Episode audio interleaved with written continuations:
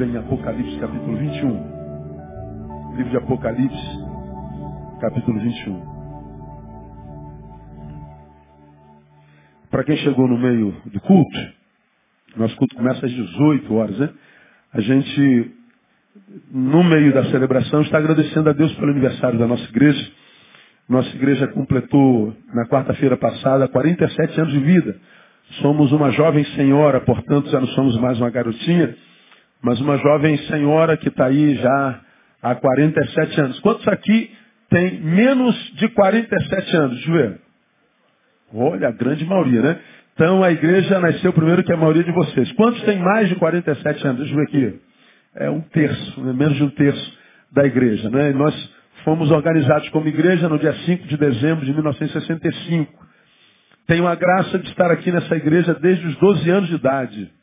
E como pastor há 20 anos. Eu nasci aqui, bem dizer, fui criado aqui, nasci não, nasci no Hospital da Tijuca ah, ah, no dia 1 de agosto de 1966. Mas aqui eu cheguei aos 12 anos com os meus pais, que já estão na glória, e éramos um grupinho de, de, de 25, 30 pessoas, e a gente é, tem participado da história dessa abençoada igreja há tantos anos eu louvo ao Senhor por isso. Por isso, nessa noite, irmãos, eu queria é, conversar sobre vocês, sobre igreja. Sobre isso que a Bíblia chama de noiva do Cordeiro. E eu queria nessa noite, em, em breves momentos, ah, traçar para os irmãos e conversar com os irmãos sobre a descrição dessa noiva, mas na perspectiva do noivo. Falar da igreja, que a Bíblia chama da noiva do cordeiro, mas na perspectiva do cordeiro, não na nossa perspectiva, porque se a gente parar para pensar o que é a igreja evangélica hoje, não tem nem como, nem como discernir. A igreja evangélica parece um bicho de muitas cabeças.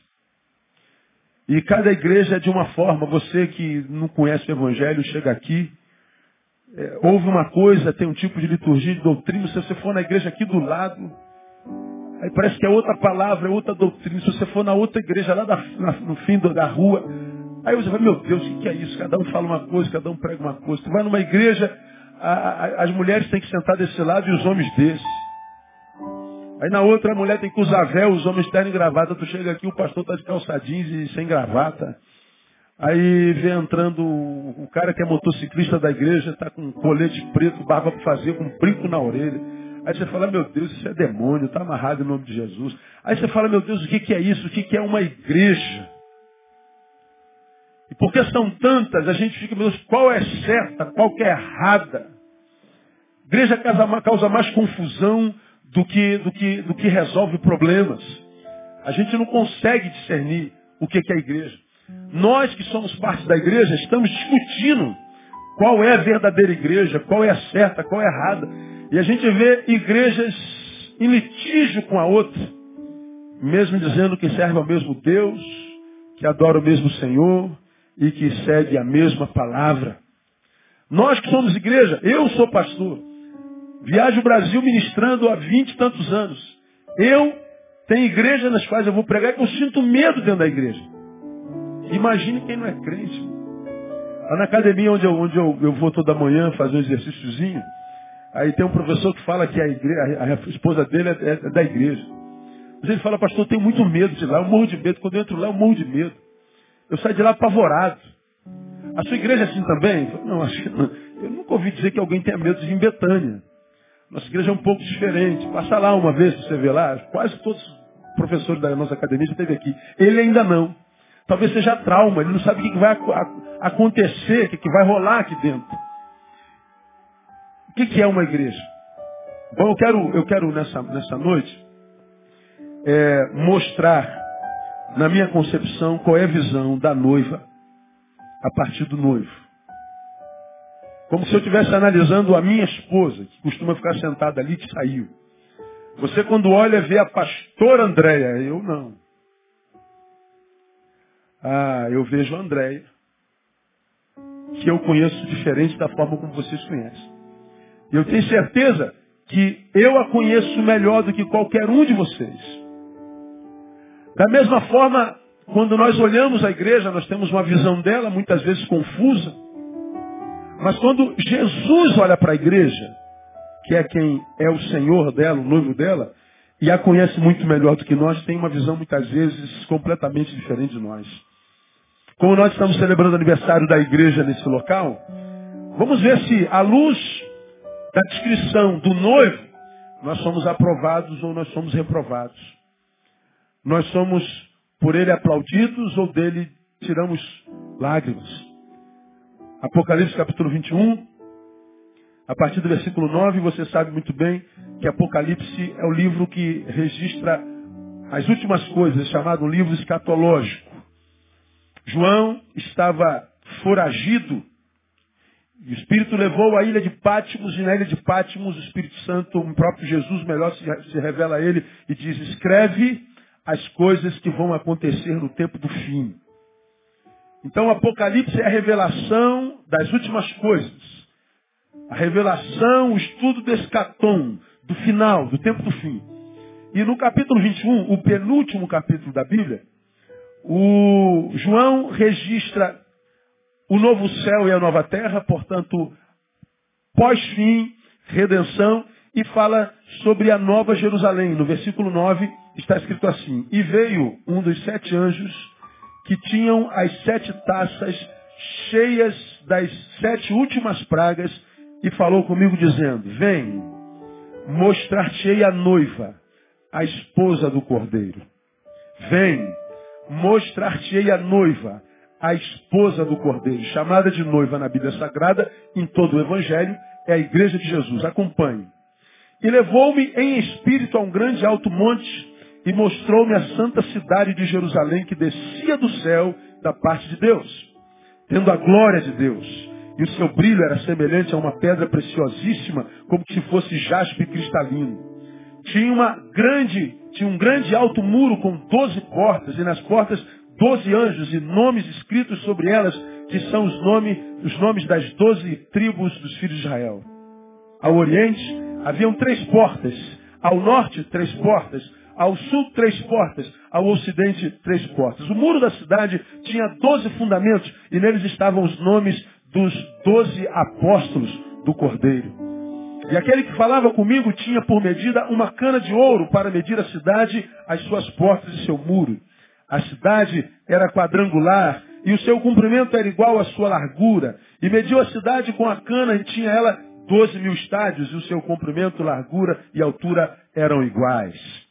Também mediu seu muro e era de 144 côvados, segundo a medida de homem, isto é, de anjo. O muro era construído de jaspe e a cidade era de ouro puro, semelhante a vidro límpido. Os fundamentos do muro da cidade estavam adornados de toda espécie de pedras preciosas. O primeiro fundamento era de jaspe, o segundo de safira, o terceiro de calcedônia, o quarto de esmeralda, o quinto de sardônica, o sexto, sardônica, o sexto de sarde, o sétimo de crisólito, o oitavo de berilo, o nono de topázio, o décimo de crisópraso, o undécimo de jacinto, o duodécimo de ametista. As doze portas eram doze pérolas. Cada uma das portas era uma só pérola, e a praça da cidade era de ouro puro, transparente como vidro. Nela não vi santuário, porque o seu santuário era o Senhor Deus Todo-Poderoso e o Cordeiro. A cidade não necessita nem de sol nem de lua para que nela resplandeçam, porque a glória de Deus a tem iluminado e o Cordeiro é a sua lâmpada. As nações andarão à sua luz, e os reis da terra trarão para ela a sua glória. As suas portas não se fecharão de dia, nem noite ali não haverá. E a ela trarão a glória e a honra das nações, e não entrará nela coisa alguma impura, nem o que pratica abominação ou mentira, mas somente os que estão inscritos no livro da vida do Cordeiro. Posso ouvir um glória a Deus aí? Quantos têm certeza já estão com o nome escrito no livro do Cordeiro? Diga glória a Deus. Pois é, a, o Apocalipse fala disso o tempo inteiro, Isaías fala sobre isso, a Bíblia fala sobre a Nova Jerusalém. A, o livro do Apocalipse não é um livro sobre o qual eu prego. É um livro complicado, é um livro difícil. Quando a gente não conhece uma coisa, geralmente a gente não fala muito sobre essa coisa porque a gente não tem domínio. E nem eu hoje vou falar sobre a teologia do livro de Apocalipse. Só ler o Apocalipse, a descrição da cidade já cansa. Mas eu quero mostrar algumas verdades para vocês que estão implícitas nesse capítulo sobre a igreja. Esse negócio que a gente diz que é, e sobre esse negócio no qual a gente se reúne. É a visão do noivo sobre a noiva. E esse texto é muito tremendo. É a revelação da noiva. Só que na perspectiva do noivo. Está lá. O texto do versículo 9 diz, Veio um dos sete anjos e disse, vem, mostrar-te-ei a noiva, a esposa do cordeiro. Veja, quando Jesus olha para a igreja, ele a priori não vê uma instituição, vê um organismo vivo. Vou te mostrar uma noiva, eu vou te mostrar uma esposa, eu vou te mostrar um ser vivo. Eu vou te mostrar um organismo vivo. Quando Jesus olha para a igreja, não vê um templo. Não vê quatro paredes, no nosso caso, um tabernáculo. Não, ele olha para nós e vê gente. Ele não olha para o templo, ele olha para as vidas. A igreja para Jesus é um ser vivo. É uma entidade viva. Agora, quando ele diz, venha, eu vou te mostrar a noiva, é, acontece uma coisa muito interessante, porque o versículo diz, eu vou te mostrar a noiva, e o Espírito mostra uma cidade. Vem, vou te mostrar a noiva do cordeiro. Veja o versículo 10. Levou-me em espírito a um grande alto monte e mostrou-me a santa cidade. Vou te mostrar a igreja. O leva a um lugar alto e mostra a nova Jerusalém. Aquela cidade que será a construção da cidade para o povo redimido, marcado pelo selo que é o Espírito Santo de Deus, cujo nome das pessoas que comporão aquela cidade estão escritos no livro da vida. Ele vai mostrar a igreja e revela uma cidade. Eu acho isso interessante a beça. Fala de uma igreja, e lá mais à frente, fala que as nações se prostrarão diante do Cordeiro. Na cidade habitariam nações e todas as nações estariam diante dele. Aqui vai uma consideração assim bem rapidinha. Nós evangélicos temos uma mania, na minha concepção equivocada, de achar que povo de Deus é só aquele que faz parte da religião evangélica. A gente acredita que igreja é só quem frequenta um templo evangélico. A gente acredita que todo o povo de Deus faz parte desta religião. E como eu já preguei aqui, a nossa religião, o protestantismo, tem 500 anos, é de 1517. Depois da reforma.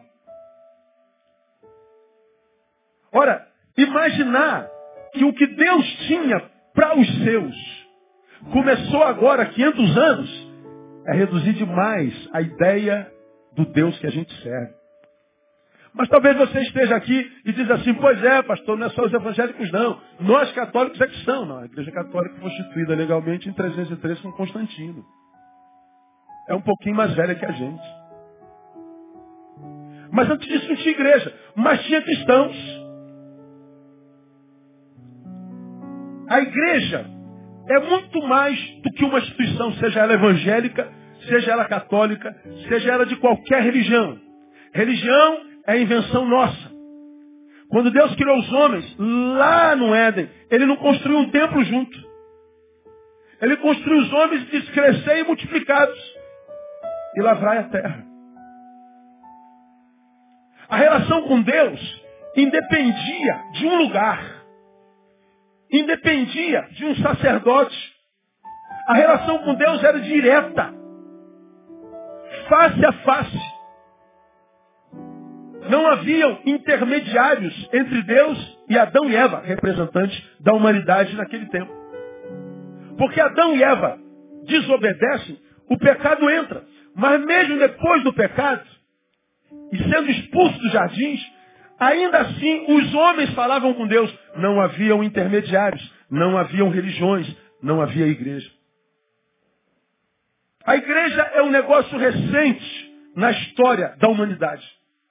E achar que tudo que Deus reconhece como sendo seu povo, sendo sua noiva, tem a ver com religiosidade, é diminuir demais a obra redentora do Messias. Quando o noivo olha para a noiva, Ele diz que vê uma igreja, mas a igreja não é uma coisa que cabe dentro de um templozinho como esse que tem 1.300 lugares, não. Ele olha para a noiva e vê uma grande cidade. A igreja é maior do que nós que a compomos podemos imaginar. Como disse, se eu não me engano, José Saramago, José Saramago disse que só se vê a ilha, o tamanho da ilha, quando a gente sai da ilha. Ele diz, não nos vemos porque não saímos de nós. Só se vê a ilha quando se sai da ilha. E é verdade. Quando você está na ilha, você não tem dimensão do tamanho dela. Você não sabe quais são os seus limites. Você não sabe a dimensão dela. Agora, quando você sai da ilha e olha de fora, aí você vê o tamanho da ilha, ou grande, ou pequeno, significante ou insignificante. E ele traz essa alusão para nós. Só nos enxergamos quando a gente consegue sair de nós. Esse é um dos defeitos pelo qual, acredito eu, o evangelicalismo brasileiro tem. A gente não consegue sair de nós para olhar para nós com outros olhos, como por exemplo, os que não são de nós nos olham. Nos veem. Muitas vezes, os que estão longe da gente têm uma visão melhor da gente do que nós mesmos. O cordeiro, quando olha para a gente, não nos vê como a gente se vê. É mais ou menos como aquela experiência que Pedro teve com Jesus. Pedro se apresenta diante de Jesus e diz assim, olha Pedro, tenho uma notícia para te dar. Satanás pediu para te ser andar como trigo. Mas eu roguei o Pai por ti para que a tua fé não desfaleça. Aí Pedro inter, interpõe-se a Jesus e diz assim, Senhor, eu estou pronto. Lembra que eu já preguei sobre isso aqui há bem pouco tempo atrás? Ele diz, eu estou pronto a ser preso contigo, estou pronto a morrer com você. Jesus fala assim, ah, você acha que está pronto? Essa é a visão que você tem de você, Senhor. Não precisa nem orar por mim, não precisa interceder por mim, não. Pode deixar Satanás se andar, porque eu já estou pronto. Se te prenderem, eu vou contigo. Se te matarem, eu morro contigo. Jesus fala assim, eu te falar uma coisa, a visão que você tem de você é diferente da que eu tenho de você. Você acha que está pronto até para morrer por mim desamparada. Hoje, hoje, antes do galo cantar, tu vai ter me traído, mas não é uma só vez não. Quantas vezes? Três. Ô Senhor, o Senhor não me conhece, Jesus. Eu sou o Pedrão, rapaz. Eu sou o cara que quando ora as coisas acontecem, Jesus. Eu estou pronto. Pois é, a visão de Pedro era uma visão de dentro para fora. Ele não conseguia sair de si para se enxergar. Jesus que o olhava de fora, dizia assim, Pedro, a visão que nós temos de você é diferente. O galo cantou. E quando o galo cantou, Pedro tinha negado Jesus três vezes. Então eu diria para você, Igreja Batista Betânia, nós temos sido muito abençoados por Deus nesse lugar. Nós somos uma igreja que passa por um equilíbrio grande há tantos anos, que cresce ininterruptamente há tantos anos.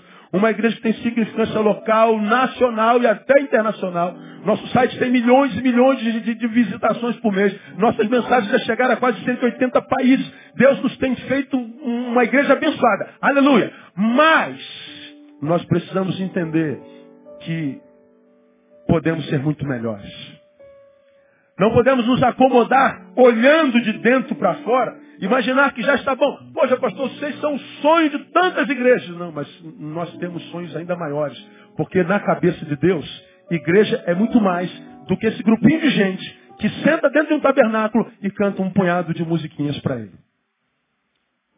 Ele leva a João e diz, vou te mostrar a minha igreja. E mostra uma cidade. Imagino que João ficou estupefato quando viu aquilo lá. Aí a gente pergunta, será que foi um equívoco? Ele foi mostrar a igreja e mostrou. Não, não, não, não. Não é equívoco não. É que ah, ah, na glória, o ser e o estar, a luz do cordeiro serão a mesma coisa. Cidade é o lugar onde a gente vive. Igreja é o que a gente é. Jesus está dizendo que a igreja para ele não é um lugar onde a gente vai e não é só um lugar, não é só uma coisa que a gente é. Igreja é o que eu sou e é onde eu vou. E aonde é que eu vou? Na cidade, a todo canto. Amanhã de manhã, quantos de vocês vão acordar e vão para o trabalho? Deixa eu ver quantas de vocês. Ó, 90% de nós. Amanhã cedo acorda e vai para o trabalho. Bom, Jesus está dizendo o seguinte, você é igreja. Mas você vai para o lugar onde você trabalha na cidade. O lugar onde você está é a igreja. Portanto, é o lugar da habitação de Deus, é o lugar da manifestação, da manifestação de Deus. Igreja não é só uma coisa que eu sou, é uma coisa na qual eu estou. A noiva, na perspectiva de Deus, vai muito além desse grupinho de gente que se reúne dentro de um templo e que imagina que são os únicos aos quais Jesus reconhece como filho. E eu digo, que bom Deus, saber que a tua igreja é muito maior do que aquilo que a gente conhece como igreja evangélica. Você não sabe como eu fico feliz por saber disso. Algumas marcas dessa igreja eu queria compartilhar com os irmãos. Porque essa, virão, essa visão que ele tem do cordeiro, é, cordeiro tem da igreja, é uma visão que me parece muito distante da visão que nós temos, temos da noiva contemporânea. A primeira marca dessa igreja está aí nesse versículo 10. Vou ser bem breve, prometo. E levou-me em espírito a um grande e alto que? Monte. Vou te mostrar a noiva. Agora, para ver a noiva, ele teve que ser levado a um grande, o que mais igreja? Alto monte. Só dá para ver a igreja de cima. Só dá para ver a igreja do alto. Primeira marca da igreja na cabeça de Jesus. Ela está posta em lugares altos. João, para ver a noiva, teve que ser arrebatado em espírito a um grau grande e alto monte. A noiva está nos lugares mais altos. Só que esses lugares não têm a ver com posição pessoal. Esses lugares não têm a ver com status quo. Esses lugares não têm a ver com, com, com, com, com promoção, com ascensão. Não. Quando João diz que ele foi levado em altos lugares, ele está falando dos valores dessa igreja. Ele está falando da missão dessa igreja. Ele está falando da, da, da, da, ética dessa igreja, da razão existencial dessa igreja. Ele está dizendo que uma igreja, quando é Jesus de Jesus de verdade, ela não está estabelecida nos planos rasos da existência humana. Não tem coisas pequenas na cabeça. Ela tem altos valores. Ela pensa em coisa grande. Ela pensa em coisas gigantes. Mas não tem a ver com templo, não tem a ver com roupa, não tem a ver com título, não tem a ver com absolutamente nada. Tem a ver com, vai ver com valores, com princípios, com padrões altos. Tanto é que diz a palavra, ela foi elevada em espírito. Aí eu trago esse negócio de valores altos e trago para a realidade da igreja evangélica no Brasil.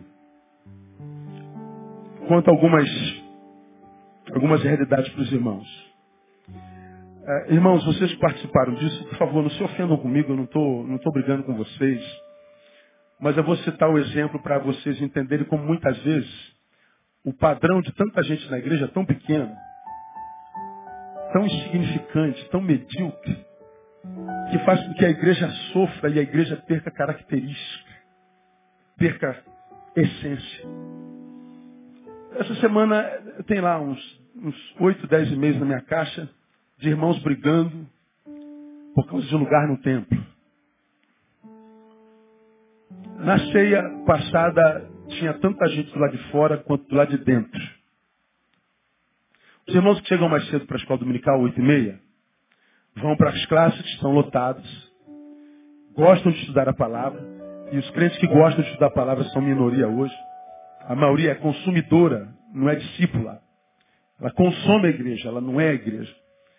Mas há um grupo que ainda ama a palavra escola dominical. E ela chega mais cedo nossa escola dominical, vigora de 8 e meia até, até as 10. De 10 às 12 é o culto matinal. Então esses irmãos chegam cedo e marcam o lugar no banco. Vão para a escola. Como a escola acaba às 10 horas da manhã, quando elas chegam, como é que está o tempo da nossa igreja às 10 horas da manhã? Lotado. E os irmãos vêm ver a, a, a, a Biblinha marcando o lugar, e quando chega lá, porque tem gente aberta querendo sentar, a pessoa não respeita a marcação do lugar e senta. Aí a pessoa que estava na escola chegou mais cedo e fala assim, Carol, levanta daí porque minha Bíblia está aí. Aí a Carol fala assim, Bíblia no centro, irmã. Desculpe, mas eu não vou levantar. Pronto, não levantou, está estabelecido uma batalha não espiritual, mas humana. O coração de quem guardou e não teve lugar é tomado por amargura. Os irmãos que estão estudando na IBD ah, julgam que porque chegaram mais cedo, têm direito ao banco mais do que aqueles irmãos que chegaram às 5 para as 10. Da onde vem o direito? Eu cheguei mais cedo. Mas aonde está escrito que chegar mais cedo dá mais direito do que quem chegou cinco minutos antes? Ah, mas o meu banco está marcado com a minha Bíblia. Mas onde é que estava o irmão? Ah, eu estava estudando. Aí alguém disse para um aluno assim, pô, sai cinco minutos mais cedo, mas eu não quero perder a escola bíblica dominical. E é justo. A motivação dele é justa. Mas a despeito da motivação não estava aqui. E o irmão sentou. Aí, irmão, essa questão de banco passou um monte de e-mails.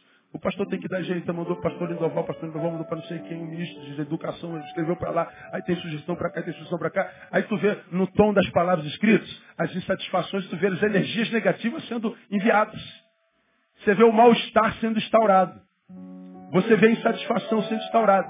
E eu estou vendo os e-mails sendo trocados. Aí eu começo a escrever, eu falei, pô, cara, eu não vou meter isso não. Eu vou deixar eles se matarem. E eu estou vendo a discussão. Aí se mete um, se mete outro, se mete outro, se mete outro. E eu fico pensando, Deus, o que tem a igreja a ver com banco? O que tem a igreja, por exemplo, a ver com EBD? O que tem a igreja a ver com meu direito, meu direito individual. Vou dar outro exemplo. Há três domingos atrás, as motos do motoclube ficam ali. Motos gigantes. Aí toma toda a calçada. Há três domingos atrás, chegou o irmãozinho com a bis dele. Aí botou entre duas Harley Davidson. Aí está lá aqueles motões desse tamanho, com um pigmeu do lado.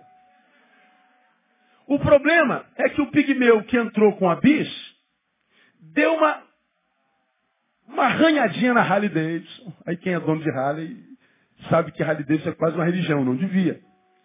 Irmão, começou a discussão, me chamaram lá dentro. Eu fui lá fora, falei, pô, cara, não acredito que tem alguém dos pregadores do caminho arrumando briga porque é lugar de moto. Era alguém que não era da nossa igreja, era visitante. Falou assim, tu bota esta porcaria do lado da minha moto. Pô, porcaria por quê, cara? Aonde a tua te leva, a minha me leva. Eu chego lá, tá lá os dois brigando. Aí me chamam. Aí eu tô vendo a briga. Fala assim, cara, não tem nada a ver com isso não. Eu voltei, falei, vou embora, vou cultuar daqui a pouco, cara, vou pregar daqui a pouco. Aí alguém veio, pastor, você precisa resolver esse problema. Eu preciso resolver esse problema. O que, que a igreja tem a ver com estacionamento? O que, que a igreja tem a ver com o irmãozinho que está magoado porque não me deu oportunidade? Oportunidade para o irmão, oportunidade para o irmão, oportunidade para o irmão. Aí não recebi oportunidade, magoei, vou embora. O que, que tem a ver a igreja com oportunidade para você? O que, que tem a igreja a ver com promoção, como se a igreja fosse uma empresa, fosse um quartel, onde a gente começa como soldado, depois pelo tempo de serviço passa para cabo, depois para sargento, segundo, primeiro, sub, segundo tenente, primeiro tenente, capitão, major, tenente coronel, coronel, com general de, de, de, de, divisão, general de brigada, general de exército. Isso, isso aqui, o que isso tem a ver com a igreja? Ah, pastor, ele é trabalhador, eu não sou. Então tá, vamos consagrar o irmão trabalhador. Aí ele foi consagrado diácono, eu quero ser previsto. O que, que a igreja tem a ver com cargos, com salários? Ah, pastor, estou insatisfeito. Porque o ar da igreja está muito gelado. Eu vou embora. Bota um casaco, ô miserável. Mas não, ele sai falando mal. Porque o ar está. Aí desliga. Agora está muito calor. Tira a camisa, miserável. Mas não, ele tem que falar mal. O que, que a igreja tem a ver com ar-condicionado ou com calor? O que, que a igreja tem a ver com templo? O que, que isso, igreja, tem a ver? Ora, Jesus diz que quando uma igreja é igreja, ela não está preocupada com questiúnculas. Que discutidas não nos leva a lugar nenhum. É como o cachorro correndo atrás do rabo. Nunca alcança. Aí a gente pega alguns dados, por exemplo, da nossa cidade. Vamos pegar, por exemplo, a causa, a causa do menor no Brasil, por exemplo. Na cidade do Rio de Janeiro. Imagine um dado brasileiro. Em 1996, tinha no Brasil 4.245 menores presos. A gente chama de internados, reclusos. Isso em 96. Em 2010, 17 mil menores estão reclusos. Um aumento de 400%. Os menores no nosso país estão sendo carcomidos, devorados pelo crack, pela droga, pelo álcool, pelo tráfico. A gente pergunta, a igreja tem alguma coisa a ver com isso? A gente não vê igreja falando da causa do menor. A gente não fala sobre preparar na igreja um trabalho social significativo para dar curso profissionalizante, para propiciar a esses menores estudarem, fazer um curso para esses menores que estão perdidos, ter um lugar onde possam fazer um, pré-vestibular para passar na faculdade. Não há incentivo para que o cidadão se torne melhor depois que ele passou pela igreja. Não, a gente está discutindo se, se eu tenho direito a sentar no banco ou não. A gente não pensa no menor. Vamos pegar a questão do crack no Brasil, irmão. Quem é que não se assusta com o que está vendo na televisão? Um irmão da nossa igreja, há um mês atrás, atropelou um, um, um cracudo daquele que estava lá na, na, na, na, na Avenida Brasil, atravessando. Vocês viram na, na televisão, não viram? Um irmão nosso atropelou. O número de, de pessoas viciadas em crack aumenta de forma assustadora. Já são mais de 2 milhões no Brasil. E o governo não sabe fazer. O que, é que eles têm a ver com, com, com a drogatização no Brasil? Claro que a gente tem a ver. Mas a gente não pensa nisso. Ah, pastor, isso é obras. Olha, para que a gente foi salvo? Para as boas obras. Não pelas obras, mas para as boas obras. A gente pega, por exemplo, a questão do suicídio, sobre o que eu tenho falado nos últimos dois anos, dominicalmente de posse da informação que no nosso país 25 pessoas se suicidam por dia. Gente vazia, gente oca, gente que perdeu a razão de continuar, perdeu a razão de existir, gente que antes do suicídio foi pego pela depressão, por todo tipo de transtorno, por desesperança, gente que não sabe o que fazer da vida. O que, que a igreja tem a ver com essa gente? A gente não vê ninguém falando sobre isso. Você pega a questão do divórcio no Brasil. De 1984, desde 1984, que tem censo no Brasil, até 2010, que foi o último censo, chegamos em 2010 com o maior índice de divórcio de todos os tempos da história do Brasil. O número de divórcio dentro da igreja é proporcional ao número de divórcio fora da igreja hoje. Ou seja, os seres humanos estão falhando, fracassando nos seus relacionamentos. E o mais precioso é o conjugal. As famílias estão se desbaratando, estão acabando. E o que, a igreja tem a ver com isso? Tudo. Por uma simples razão. Jesus foi quem disse que vós sois o quê? O sal da terra. Vós sois a luz do mundo. Quando Jesus pensa a igreja, não pensa num grupinho que vem para um templo, mas de um grupo que sai do templo e vai para a cidade ser luz. Vai para a cidade ser sal. E você sabe a função do sal. O sal, até bem pouco tempo atrás, quando não havia energia elétrica ainda, era o que preservava alimento. Era o que preservava a carne. Era o que dava longevidade. Quando Jesus diz, vós sois o sal da terra, ele está dizendo, são vocês que vão preservar essa carne humana, chamada sociedade, que está em estado de putrefação. São vocês que têm que viver uma vida que seja é, referencial para essa gente perdida, suicida, desesperançada, por essa gente que achou que ia ser feliz quando ganhasse o dinheiro sonhado, quando se tornasse um profissional sonhado. Hoje, eles são profissionais, têm dinheiro e continuam infelizes. E o que a igreja tem a ver com isso? Tudo. Vós sois a luz do mundo. Luz é o que dissipa as trevas. Luz é o que possibilita a, a, a vida. Luz é a possibilitação, é a possibilitação de tudo. Tira a luz, irmão. Perde sentido. Você apaga isso aqui, ó. Você não me vê mais. se desliga a energia, a comunicação acaba, a visão acaba. É só você trazer a, a, a, a, memória quando o, o, a luz acaba na tua casa. Você está andando, você mora naquela casa há 20 anos. E na tua sala tem aquela mesinha de centro há 20 anos. Acabou a luz, pronto. Tu vai andando. Tum! É sempre no meio da canela. Mas aquela mesa está ali há 20 anos. Você fala, mesa desgraçada, mesa fala, tu que é burro, mano. Eu aqui há 20 anos, tu não, tu não acostumou. Porque a luz impossibilita. Jesus está dizendo, vós sois a luz do mundo. Quando Jesus olha para a igreja, igreja Batista Betânia, ela não vê essa, esse grupinho pequeno de gente que cabe aqui dentro. Ele vê um grupão de gente que se recusa a ser igreja só dentro desse negocinho aqui. Que se recusa a ser igreja só dentro do templo. Que se recusa a ser igreja só no domingo que se recusa a ser igreja só no meio da multidão, que se recusa a ser gente que vive só para si, porque a maioria dos seres humanos, a única razão de viver é ele mesmo. Eu vivo para mim. Quem vive para si não tem razão de viver. Como diria Martin Luther King, que já preguei sobre isso aqui. Quem não tem uma causa pela qual morrer não merece viver. Porque a vida se desenvolve no encontro.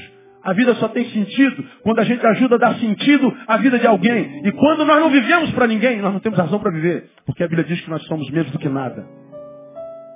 Quando nós formos igreja assim, quando houver no Brasil uma igreja assim, de gente que se retira de si para se enxergar, para reparar os seus erros e voltar para si e continuar a ser quem é, só que de forma diferente, vivendo para alguém, dando sentido à vida de alguém, aí sim Jesus começa a abençoar essa igreja. Porque ele tem prazer em estar no meio dela. É exatamente por isso que no meio de uma igreja, seja ela qual for, embora existam tanta gente, algumas Deus abençoa tanto, e a outras parece que para elas Jesus virou as costas.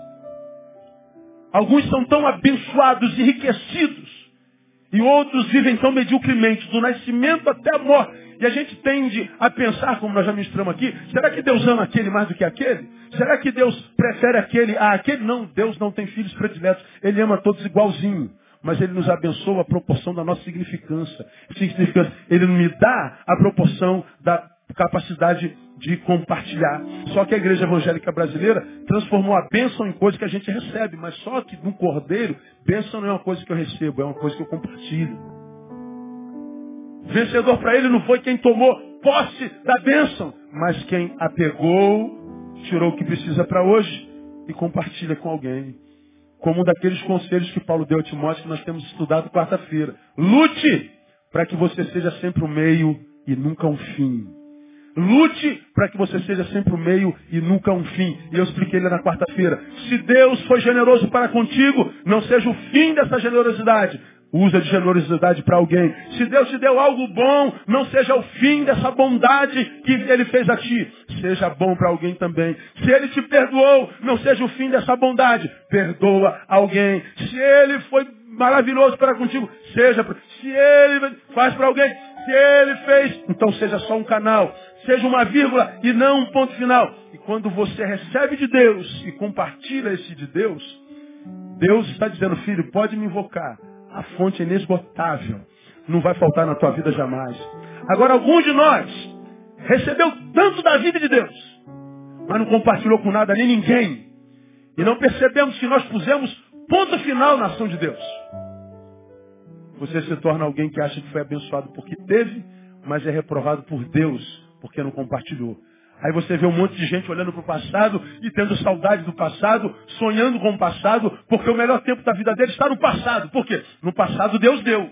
Mas como você não compartilhou, Deus se tornou inimigo. E agora no presente você não tem mais. Você diz, meu Deus, como foi que eu cheguei até aqui? Como foi que a minha vida foi tão desconstruída? Como é que isso tudo, essa avalanche, esse tsunami especial passou sobre a minha vida? Por que Deus que tu me abençoaste lá e não cá? Porque lá eu te dei para que você compartilhasse, para que até aqui eu continuasse te abençoando. Mas quando eu vi que o que eu fiz na tua vida acabou em você, eu não estou aqui para gerar parasita. A igreja de Jesus tem planos altos. ela está nos altos montes. Ela é grande. E a ideia de grandeza não tem a ver com ostentação. Ela não quer aparecer. Ela não está preocupada em construir, construir monumentos, catedrais, para que a gente seja glorificado. Não, porque a catedral que vale para Deus não é aquela construída por mãos humanas, mas aquela construída por suas próprias mãos. A catedral na qual Deus habita se chama gente. Então, o planejamento de uma igreja à luz do Cordeiro tem a ver com o ser humano. E igreja que não investe em ser humano, não é especialista em ser humano, não tem o ser humano como um fim a ser alcançado, essa igreja não tem razão para existir. Porque é reprovada por Deus. Trazendo pela individualidade não muda, irmão. Não muda. Você é a igreja de Jesus. Jesus sonhou para você coisas grandes. Isaías capítulo 1 fala sobre isso claramente. Criei filhos e os engrandeci. Criei filhos e meu projeto era torná-los grandes. Criei filhos e o meu desejo era colocá-los nos lugares mais altos. Mas Deus não pode fazer. Porque Deus conhece o caráter de tantos de nós e sabe que se honrar, nós o abandonamos. Sabe que se me der, porque eu não tenho bom caráter, não é cristão, não é evangelical, à luz do evangelho, eu não compartilho. Eu vivo para mim, vivo meu umbigo. Eu vivo com meu umbigo.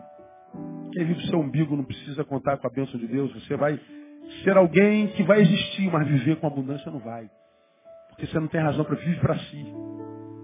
A gente vem para a igreja sempre e pede a Deus para que nos abençoe. Me abençoe, Deus. E Deus está perguntando para você, você? É bênção na vida de quem? Me cura, Deus. E você? É remédio na vida de quem? Quem que esteve desanimado foi curado por tua palavra de ânimo? Quem que estava desistente e voltou para o caminho por causa da palavra remédio que saiu da tua boca? Quem esteve enfermo, você impôs as mãos e curou? Quem estava sendo carcomido pela doença, solidão, para quem você foi companhia? Quem? Por que, que Deus te abençoaria se você não é bênção na vida de ninguém? Por que, que Deus ouviria a sua súplica, sua oração, se você não é resposta de oração na vida de ninguém? É a palavra de Jesus. Na cabeça do noivo, a noiva tem pensamentos grandes. Ela é ousada. Ela não vive para si. Ela tem pensamentos e projetos nobres. A sua teologia é integral. Não é só abstrata. Ela está posta em lugares altos. E quando a gente pensa a igreja contemporânea é politicagem, é barganha, é negócio, é hipocrisia, egoísmo, mentira, impiedade. E eu fico pensando o que, que Jesus pensa da igreja que está no Brasil hoje. De gente que só pensa em ganhar dinheiro, dinheiro, dinheiro, dinheiro. Só pensa em ter, ter, ter. Uma igreja que parece cobradora, credora de Deus, jogando na cara de Deus o que Deus não fez por ela. De gente que joga na cara de Deus o que Deus não fez por ela. De gente que está cobrando a Deus a bênção o tempo inteiro pensando o que, é que Deus pensa da gente. Como se nós fôssemos pai, como eu já preguei aqui, se você tivesse um filho que só lembrasse de você, só falasse com você para pedir alguma coisa a você. Você criou com todo carinho, deu a melhor educação, mas ele não fala contigo. Ele não agarra no teu pescoço e te dá beijo. Ele não faz cafuné na tua cabeça. Ele não mexe na cartilagem do seu, da, da, da sua orelha. Ele não faz é, massagem nos teus pés. Ele não, não te chama de meu herói, de paizão. Ele só se lembra de você sexta-feira. Pode pedir cinquentinha para sair com a rapaziada.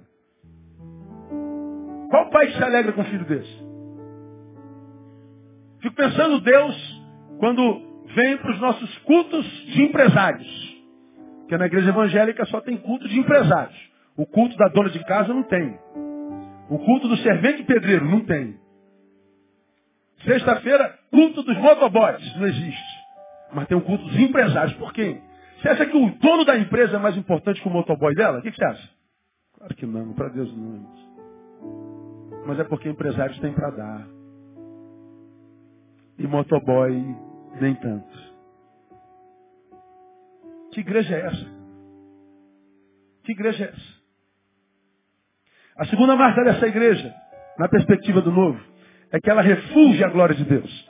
No versículo 11, Está dito lá assim, olha, então a glória, tendo a glória de Deus, e o seu brilho era semelhante ao da pedra preciosíssima, como se fosse jaspe cristalino. Diz que ela descia da parte de Deus, tendo a glória de Deus. A igreja refulge a glória de Deus. Agora, o que, que é isso, né? Porque, dependendo da vertente da igreja, essa glória de Deus tem perspectiva diferente. Bom, a glória de Deus é facilmente explicada em Isaías 58. Volta um pouquinho a sua Bíblia, marca 21, volta para 58 de Isaías. E a gente vai entender na palavra do noivo da igreja o que é a glória de Deus à luz do noivo. Porque para a igreja contemporânea, principalmente da vertente outra, a glória de Deus é ver a manifestação dos dons. Irmãos, nós vamos orar e a glória de Deus vai descer assim, aleluia, glória a Deus. E a gente começa a se arrepiar. Agora vai descer. Vai descendo na tua vida assim, Deus vai conhecer esse lugar, Deus vai se manifestar. E Deus vai fazer, o Espírito Santo vai te curar. Aleluia, glória a Deus. E a gente vai mexendo com o sangue da pessoa. A gente vai ficando agitado. E a gente começa a falar língua. E a gente começa, e todo mundo vai. E a glória de Deus está nesse lugar, igreja. Vamos lá, igreja, Deus está aqui. Deus vai fazer a obra. Recebe, irmão. E a gente vai ficando. A glória de Deus, a glória de Deus tem a ver com o que eu sinto no corpo. Tem a ver com a manifestação de Deus. Principalmente o dom que é conhecido como dom de língua. Que é o único dom na Bíblia que é subjetivo. Que eu chamo de um dom doméstico. Porque a Bíblia diz que quem fala em línguas não fala aos homens, mas fala a Deus. E individualmente se edifica. É o único dom da lista dos dons que é para si mesmo. Pois é o único dom que a igreja mais exalta que diz é a marca da glória de Deus. É a marca do Espírito Santo. Qual? O subjetivo. Você fala língua, irmão? Você foi batizado do Espírito Santo, irmão? Se foi, vale língua. Vale língua, irmão. Vamos falar língua. A gente vai, todo mundo vale língua. Oh, há poder nesse lugar. Legal. Legal. Mas por que será esse subjetivo? Por que, que a manifestação da glória de Deus não é através, por exemplo, do dom da misericórdia. Você foi baseado no Espírito Santo, irmão? Então sai amanhã e dê o café para o mendigo. Veja se ele tem documento. Passe o dia com ele sem o documento dele. Conhece algum empresário? Vê se consegue um emprego para ele. Vai até a prefeitura, vê se consegue registrá-lo lá no Minha Casa Minha Vida. Vamos ver o que a gente pode fazer por esse homem. Vamos trazer dignidade para ele. Não, isso dá muito trabalho. Pai. Vamos falar a língua que é melhor. Vamos falar com o Gabriel, porque o seu Joel não tem mais jeito não. Por que, que é o único dom subjetivo? Porque não requer esforço. Porque eu posso sentir aqui, sentado, sem levantar a bunda desse banco. É escandalizou com a bunda, não escandalizou? Mas com o fato de não ser bênção na vida de ninguém, você não se escandaliza. Com o fato de não abençoar ninguém, nos últimos 20 anos ninguém se escandaliza. Por que, que a gente gosta de milagres? Porque milagre não requer esforço. Ó Deus, eu fumei igual um desgraçado, bebi feito um, um burro velho, eu vivi uma vida toda desregrada, agora eu estou com cirrose. Me cura. Não, não, filho. Você tem que parar de beber, você tem que parar de fumar, você tem que ir no médico todo mês, você tem que cortar na tua carne, você tem que se disciplinar, você tem que trabalhar. Vou dar um milagre isso, milagre é mais fácil. Milagre não requer esforço. Por isso, a gente sempre fala de milagre. Qualquer ministro que você vê dos superstars evangélicos, quando vão ministrar, ministra sempre cura. Cura. Você não vê ninguém ministrando, olha, vou orar para que Deus te faça útil. Para que Deus tire esse parasitismo de você. Para que Deus te levante desse banco para servir. Porque entrar para adorar, você já entrou. Agora tem que sair para servir. Eu vou te pedir, vou orar para o Senhor, para que Ele tire de você o egoísmo. Para que Ele tire de você esse umbiguismo para o qual você está é, ligado, o umbigo com o qual você está ligado, intrinsecamente não larga. Eu vou pedir para Deus te fazer um canal, sal e luz. Não, a gente, Deus vai curar você. Põe o lugar no lugar, a mão no lugar da tua enfermidade. Põe o lugar. Se fosse isso, todo mundo tinha que botar a mão na cabeça e falar só, assim, sai, inútil. Sai preguiça. Sai ignorante. Não, a gente gosta de cura. A gente guarda o milagre, a gente guarda a subjetividade. Na igreja evangélica brasileira, o centro é o homem e não o cordeiro. Mas na igreja do cordeiro, não. A glória de Deus não tem a ver com dom subjetivo e muito menos com subjetividade. Isaías 58 ensina isso de forma muito clara. Ele diz lá, ao versículo 6. Nós vamos começar do primeiro. Uh, dois, dois. Todavia me procuram cada dia, tomam prazer em saber meus caminhos, como se fosse um povo que praticasse a justiça e não tivesse abandonado a ordenança do seu Deus. Pede-me juízos retos, tem prazer em se chegar a Deus. Por que temos nós jejuado, dizem eles, e tu não atentas para isso? Por que temos afligido nossas almas, e tu não sabes? Eis que no dia em que jejuais, diz o Senhor, prosseguis nas vossas empresas e exigis que se façam todos os vossos trabalhos. Eis que para contendas e rixas jejuais, para ferir com punho iníquo, jejuando vós assim como hoje, a vossa voz não será ouvida no alto. Olha para cá. O povo se aproximou de Deus e falou, Senhor, eu estou na igreja todo dia, eu venho para a campanha da prosperidade, eu venho para a campanha da oração, eu venho para o jejum, eu venho para o... Mas tu não fazes nada, Deus, opera na minha vida. Deus está falando assim, esse jejum, eu não recebo. Essa oração que você faz não chega até mim. Porque você quer ser abençoado e diz ter fé com suas práticas religiosas e dominicais. Mas essa fé que você tem, quem são os beneficiários dela? Na maioria do caso, dos casos, o único beneficiário da fé dos crentes é ele mesmo. Ah, pastor, eu tenho muita fé. Aí tu vem para a campanha de oração. Para quê? Para ser curado. Tem muita fé, mas para receber um emprego. Para arrumar uma esposa bonita. Para arrumar um marido bem empregado porque eu sou a princesa de Jeová. Sou filho de rei. Eu tenho a honra de Salomão. Então você tem muita fé, mas o beneficiário da fé é você. Ninguém mais. Você diz que é de Deus, mas ninguém conhece a Deus através de você ou através da gente. E Deus está dizendo, essa religiosidade, essa liturgia, eu não recebo. Aí ele vai mais lá embaixo, diz assim no versículo 6, acaso não é este o jejum que escolhi? que soltes as ligaduras da impiedade, que desfaças as ataduras do jugo, que deixes ir livres os oprimidos, que despedaces todo o jugo. Porventura não é também que repartas o teu pão com faminto, que recolhas em casa os pobres desamparados, que vendo nu o cubras e não te escondas na tua carne? É esse o jejum que eu quero. De que jejum que ele está falando? Jejum de si mesmo. Saia de si para abençoar alguém. Veste nu. Pratique justiça ao injustiçado. Aqueça ao que tem frio. Seja bênção na vida de alguém. É esse o jejum que eu quero. O jejum de si mesmo.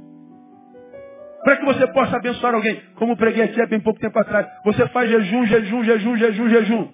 E a pergunta que Deus faz e ninguém atenta é: o que você faz com o pão que você não come? Endurece na dispensa, no dia seguinte você joga fora. Quando há tanta gente faminta no Brasil. Lembra de Cíntia? Está lá na Itália fazendo doutorado dela. Eu não acredito em Deus porque na terra tem fome.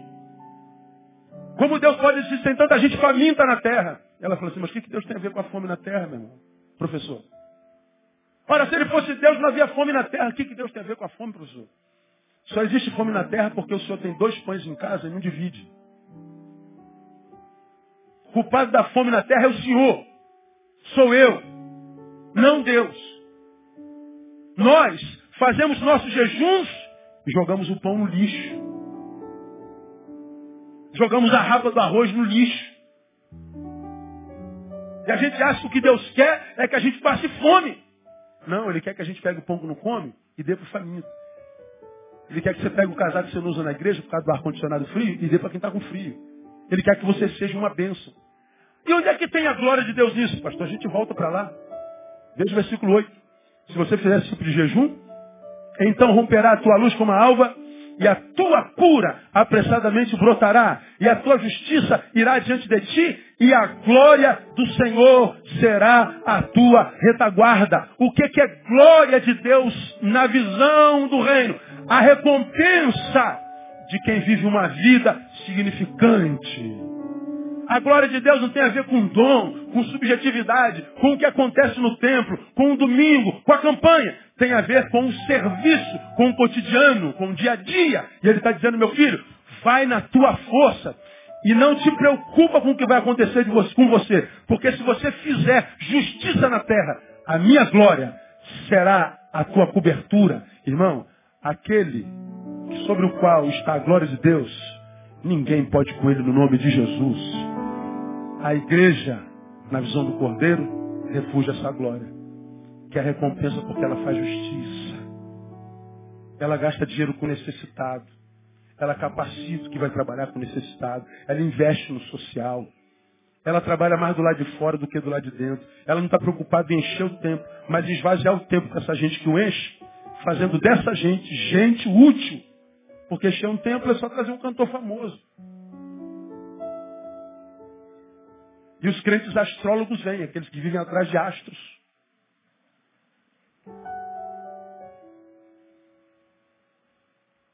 É só fazer uma campanha de oração dos enfermos que entra. São os crentes seis horas. Seis horas por mim lá, seis horas por mim. Seis horas por mim. Mas que não tem compromisso com o evangelho. Do noivo. Glória de Deus, amado. Isso é para a igreja Bastante Betânia. Não tem a ver com o que acontece aqui domingo. Porque se o que eu tenho de Deus é só domingo, eu não quero esse Deus. Se o Deus que eu conheço só se manifesta no culto, eu não quero saber desse Deus. Se o Deus que eu conheço só se manifesta domingo, só se manifesta eu não quero esse Deus. Agora, o nosso Deus não é esse. O nosso Deus, irmãos, é Deus do domingo? É. Mas é Deus da segunda, da terça, da quarta, da quinta, da sexta, do sábado, do domingo, da segunda, da terça, da quarta, de janeiro, fevereiro, março, abril, maio, junho, julho, agosto, setembro, outubro, novembro. Ele é Deus do ano 1, 2, do ano 2012. Ele é Deus da nossa vida, a vida inteira. A vida vai ser vida até o final dela. A gente não morre antes da morte chegar. Agora a gente vê um monte de crente morto. Estão sempre reclamando da vida, escandalizado. Estou escandalizado. O pastor falou bunda. O pastor falou que a gente é parasita. O pastor falou que a gente é inútil. É, é isso tudo mesmo. Está sempre escandalizado. Agora não se escandaliza porque em 20 anos não ganhou uma alma para Jesus. Não se escandaliza porque se converteu. Ninguém viu as marcas dessa conversão. Não se escandaliza porque passou a vida inteira e não conhece um versículo da palavra de Deus. Quer que Deus abençoe. Na cabeça do noivo, a noiva refuge a glória de Deus. Termino na cabeça do noivo. A noiva não só está em lugares altos, não só refugia a glória de Deus, mas a noiva vive a beleza de Deus na sua interioridade, internamente. Porque é um texto aqui ridículo, irmão. O 19, voltando lá para 21 de Apocalipse, tem uma palavra interessante aqui. 19 assim, é, descreve a cidade toda, porta, cor, tudo. Aí no 19 fala os fundamentos. Os fundamentos do muro da cidade estavam adornados de toda espécie de pedras preciosas. Vê se tem coisa mais incongruente. Fundamentos adornados. O que, que é adorno? Quem arrisca aí? Adorno. Tem adorno aqui nesse púlpito? Me diga um adorno que tem aqui. Aqui, isso aqui é um adorno. Bom, dá para tirar isso daqui. Esconde o adorno. É, muda alguma coisa na igreja? Deixa de ser igreja? Não. É um adorno. A gente bota só para ficar mais bonitinho. Só para dar um, um quê. Os homens que estão aqui entraram aqui, só viram a árvore de Natal, porque eu falei dela hoje. Porque os homens não sabem nem. Tem árvore de Natal lá, a gente não vê adorno, por exemplo. A mulher não, a mulher, ela, a mulher chega aqui, ela vê que tem uma poeira aqui, ó. Aqui. O homem não tem aquela árvore de Natal. Você viu aquela árvore de Natal da igreja? Ah, tem árvore lá? Tem, até três anos está lá a árvore de Natal. É porque se tirar o adorno, aí vem esse texto, olha que coisa interessante. O fundamento da igreja é adornado. Irmão, o fundamento, o alicerce, está onde no prédio? Diga para mim. Embaixo aparece. Então para que, que adorno? Para que adornar? Do que, que ele está dizendo? Que a verdadeira igreja vive a beleza de Cristo na sua interioridade. Aquela área dentro de nós que ninguém vê, também é bonita. Também é santa, é agradável. Não é só exterioridade. Não é só o ajuntamento. Não, não, não. Quando a luz apaga, quando todo mundo vai embora. O que, é que nós somos? Somos também santos. Somos também verdadeiros. Somos também honestos. Trabalhamos com verdade. Trabalhamos com dignidade. A igreja do Cordeiro é assim. Agora, Muitas vezes nós nos preocupamos só com exterioridade, nós queremos ficar mais bonito, mais jovem. Como alguém que pediu oração, pastor fazer oração, vou fazer uma cirurgia grande essa semana. E eu estou muito preocupada porque é muito grande. Eu falei, ah, irmão, vamos orar, mas o que a irmã tem? A irmã é tão saudável. Ela, ela vai operar do, do alto da cabeça até o calcanhar. Ela vai, tudo estético. E vai, vai, vai fazer lipo aqui, lipo ali, vai puxar daqui, vai puxar da lá, vai botar não sei o quê, e vai rasgar aqui, vai rasgar lá. Eu falei, irmã, irmã, é, pastor, vai dar umas nove horas de cirurgia. Eu falei, amém, vamos orar sim. Vamos orar, Deus abençoe. Né? Quem é que não sonha, né? Com um peito de silicone hoje, não é verdade, irmão? Quem não sonha se livrar desse demônio chamado gordura? E esse só sai com jejum. E não precisa nem de oração. É jejum. Todo mundo quer se livrar desse demônio. Essa irmã vai se livrar desse demônio. Ele está dizendo, pastor, ora por mim. E a gente ora, é uma cirurgia grande. Mas quando eu falo em cirurgia, a gente fala assim, pô, vou operar o coração, e vai, é, uma, é uma hérnia, vai tirar o disco. Não, é, vou, é só estético. Foi legal, se pode, irmão, cai dentro. Deus te abençoe e que você saia de lá muito mais bonita e que seu marido lhe aprove e diga assim, mulher, valeu a pena cada centavo. Aleluia! Pois é, mas o texto está dizendo que a igreja de Jesus, ela não é só bela por fora, ela é por dentro. Aí acontece com tantos de nós na igreja uma coisa, fora dela é outra. Na igreja o irmão disse, irmão, uma bênção, irmão, uma bênção, mas o colega de trabalho diz, é um safado, vagabundo. Aqui todo mundo diz, é uma bênção, mas o filho sabe quem ele é em casa. A mulher sabe quem ele é em casa. A mulher sabe. E você acha que Deus não sabe. E como você tem aprendido aqui, por que, que isso é de tudo o mais importante? Porque você já aprendeu que Deus não se relaciona com esse ser que nós somos na coletividade. Esse ser não existe. É uma fantasia. Você se arrumou para vir para cá. Escolheu uma blusa que combinasse com a calça. E botou um sapato que combinasse com a calça e com a blusa. Você esteve, o Espírito me revela, na frente do espelho com algo quente na mão. Teve ou não teve, irmã?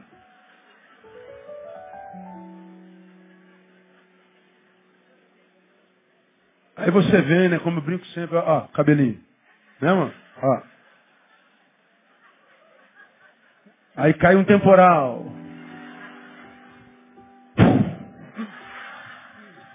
Toda a verdade é revelada. Né? Pois é. Aí você acredita que Deus se revela com esse ser lindo que você é aqui dentro, cheiroso. Você senta do lado da pessoa e fala assim, esse cara é o 007, tem um perfume novo dele. Meu Deus, é um homem ou é um anjo que sentou do meu lado? Você é um anjo. Nossa, é uma anja, é um ser humano. O cheiro, é. Esse cheiro não é dele, mano. O cheiro é do perfume dele. Manda ele tirar o sapato. Você vai sentir o cheiro dele. Não é perfume. Acorda amanhã não escova teu dente, não. Você vai ver o cheiro da tua boca com uma meia usada dentro. Negócio terrível. A gente fede. Pois é, é com esse fedorento que Jesus se relaciona. Não é com esse cara que vem todo bonitinho, Mauricinho, Patricinha para cá. É com aquele que você é quando não tem ninguém olhando para você. É com a igreja que nós somos quando acaba o culto. É com a liderança que nós somos antes do culto, atrás da coxia. É com a liderança que nós somos quando nós estamos só entre nós.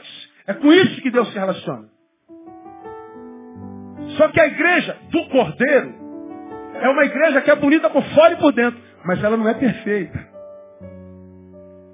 Mas é uma igreja que persegue a perfeição, porque ela não é para os outros, ela é para a glória de Deus. A gente não trabalha só estética para agradar as pessoas e atraí-las a nós. Nós trabalhamos essência.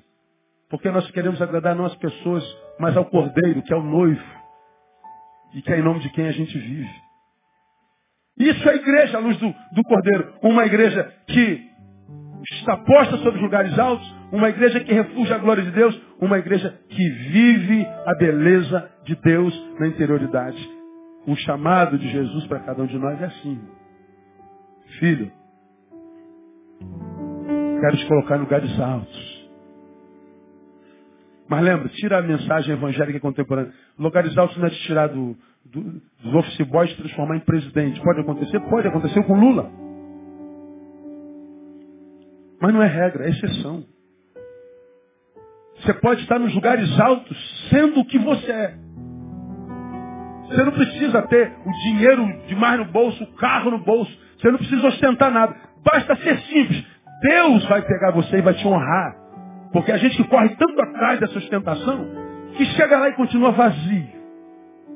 Vazio. Lembra de Ibsen? Tão pobres, tão pobres, mas tão pobres, que tudo que tem é dinheiro. Nada mais. Nada. Tira o dinheiro dele, sobra nada. Não há mais nada na vida dele. Deus está dizendo, filho, eu quero honrar você. Porque eu vejo em você uma pessoa humilde, uma pessoa alcançada pela palavra.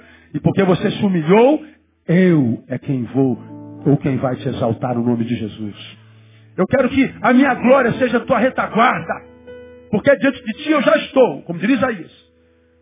Mas como eu estou diante de ti, você me segue. Porque essa é a relação de pastor e ovelha. O pastor, Jesus nos chama de ovelha, não é à toa. Porque na relação pastor-ovelha, a ovelha vai atrás do pastor.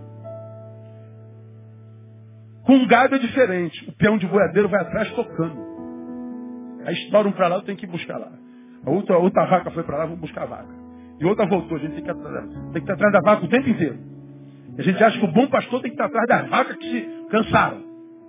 Mas Jesus usa a figura do pastor. O pastor vai na frente e as ovelhinhas vêm tudo atrás. Aí Jesus diz, eu sou o bom pastor. As minhas ovelhas ouvem a minha voz e me seguem. Não é o pastor que vai atrás da ovelha, a ovelha vem atrás do pastor. Jesus é o pastor da igreja e a igreja vai atrás dele. Não há cabresto, não há correntes, não há coleira, não há cadeado, não há, cadeado, não há doutrina, não há nada. É só seguir. É voluntário. Ele diz, meu filho, eu estou diante de ti. E se você está diante de mim, vendo o que eu faço, você vai ver que eu vivi para me doar. Eu não vivi para mim mesmo. Eu vivi para os outros. E se vocês são ovelhas, vão fazer a mesma coisa. E se vocês fizerem isso, viverem para alguém, dar sentido à vida de alguém para que a sua vida encontre sentido, se você for além do seu umbigo, porque está atrás de mim, eu sei que você faz isso, fique tranquilo. A minha glória vai à tua retaguarda. Não se preocupe com o que farão de você. Eu sou o guarda de Israel no nome de Jesus. E aí termina dizendo, porque você é assim, tratado por fora, eu tratarei a tua interioridade. Aí vem tristeza, vem, a gente se entristece, a gente cansa, a gente cansa. A gente tem vontade de parar? Tem, mas a gente sabe que vontade dá e passa. É só a gente saber eh, lidar com essas vontades, com esses sentimentos. Busca alternativa para lidar com isso. Olha que eu sei o que eu estou falando, hein? Busca alternativa. E você vai ver que isso que parece dentro de você está querendo te parar, te paralisar, te roubar de si, é uma vontade que está aí. Mas porque ele está diante de você e a glória dele está na tua retaguarda, fique tranquilo. O que está dentro, você vai vencer no nome de Jesus. E a vida se transforma numa vida que vale a pena ser vivida. Que Deus te abençoe, te ajudando a ser essa igreja, a fazer parte dessa igreja. Que nós sejamos essa igreja. E que nós sejamos, portanto, aprovados para Ele, aprovados por Ele, para que essa cidade, nosso bairro, essa rua, saiba que tem uma igreja de Jesus nesse lugar e que o nome dele seja glorificado. Posso ouvir um glória a Deus? Vamos aplaudi-lo bem forte. Vamos ficar em pé. Vamos adorar. E vamos embora para casa. Dá um abraço no irmão que está do seu lado. Parabéns pelo seu aniversário, meu irmão.